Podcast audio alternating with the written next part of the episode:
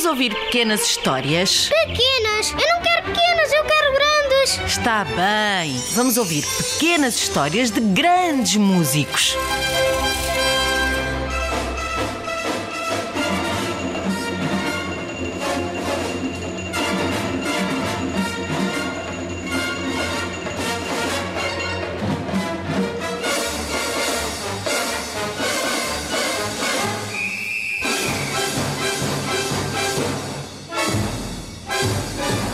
Não há dúvida que esta é música escrita por um compositor americano. Eh, Pois é, chamaram-no Louis, mas por volta dos 16 anos ele decidiu mudar o nome para Leonard. Já sei.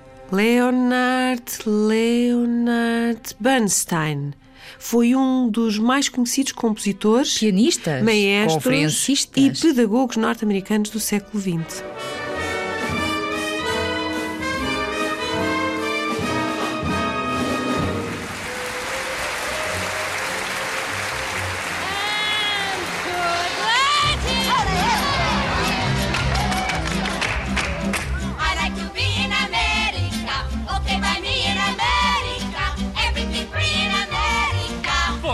For a small fee in America. Lenny, como muitos lhe chamavam, nasceu a 25 de agosto de 1918, em Lawrence, no estado do Massachusetts, filho de um casal de imigrantes judeus de origem russa. O pai, Sam, era um homem educado e religioso, mas que passara muitas dificuldades e pobreza. O seu sonho era ter uma vida confortável nos Estados Unidos da América. Mas começou por trabalhar a escamar e a estripar peixe antes de conseguir encontrar uma profissão de que gostasse mesmo. Door slamming in our face. I'll get a terrace apartment. Better get rid of your accent. Life can be bright in America. If you can fight in America. A mãe, Janie, aos 12 anos já trabalhava numa fábrica de lanche. Parece que o pequeno Leonard ficava deliciado com a música que ouvia na sinagoga durante as cerimónias religiosas.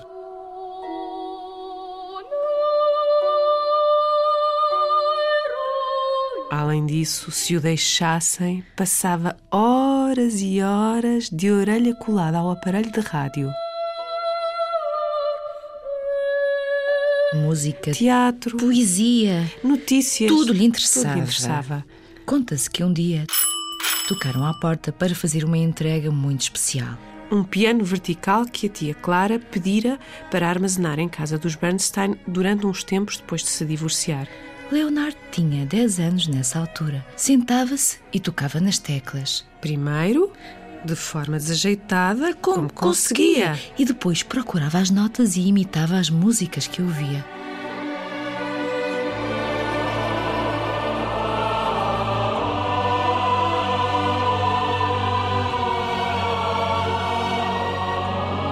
Pai recusava-se a pagar lições, pois acreditava que a música não seria uma boa escolha profissional para o filho. Recordava-se da pobreza em que viviam os músicos ambulantes que conhecera nas terras geladas da sua pátria russa.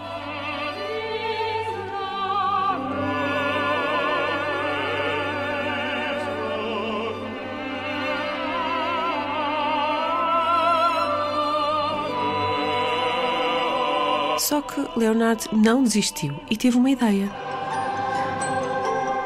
Decidiu ensinar o que sabia a crianças mais pequenas. E juntou no mielheiro as moedas suficientes para pagar lições com um professor a sério. Em breve, até a irmã Shirley ficou cativada pelo seu entusiasmo pela música e foi com ela que Leonard começou a tocar obras inteiras de Beethoven ao piano e, E outras, outras peças, peças populares, eh, opereta, teatro musical. Quando estava prestes a completar 13 anos, o pai, admirando a força de vontade do filho, acabou por ceder e comprou-lhe um piano de cauda Dos mais pequenos. por ocasião do bar mitzvah. Finalmente. Finalmente!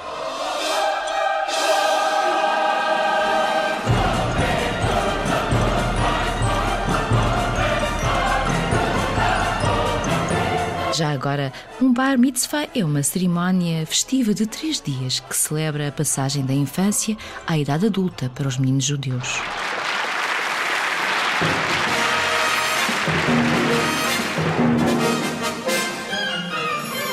No ano seguinte, Sam conseguiu comprar bilhetes para um festival de música em Boston e levou o filho ao seu primeiro concerto com música de Ravel. O famoso bolero. Que emoção! Ai, o cérebro de Leonard Bernstein fervia. Fervia! Não parava um segundo. Apaixonava-se por muitas coisas diferentes.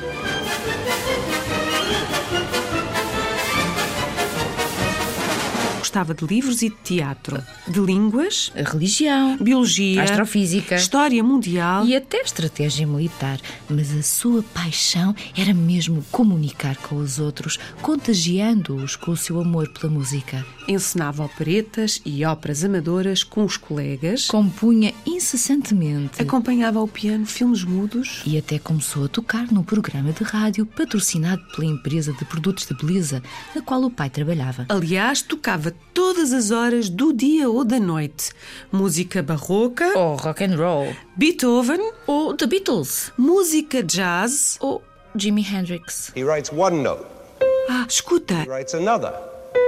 Well, that's already. esta é a voz dele. A apresentar os concertos para Um jovens. famoso programa de televisão de 1958 pensado para explicar a música erudita a crianças e jovens. Foi um êxito. But if he then adds a few more. We've got Mendelssohn's Wedding March.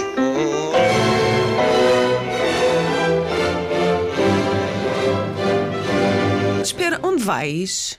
Vou já procurar esses programas. Fiquei com vontade de os ver outra vez.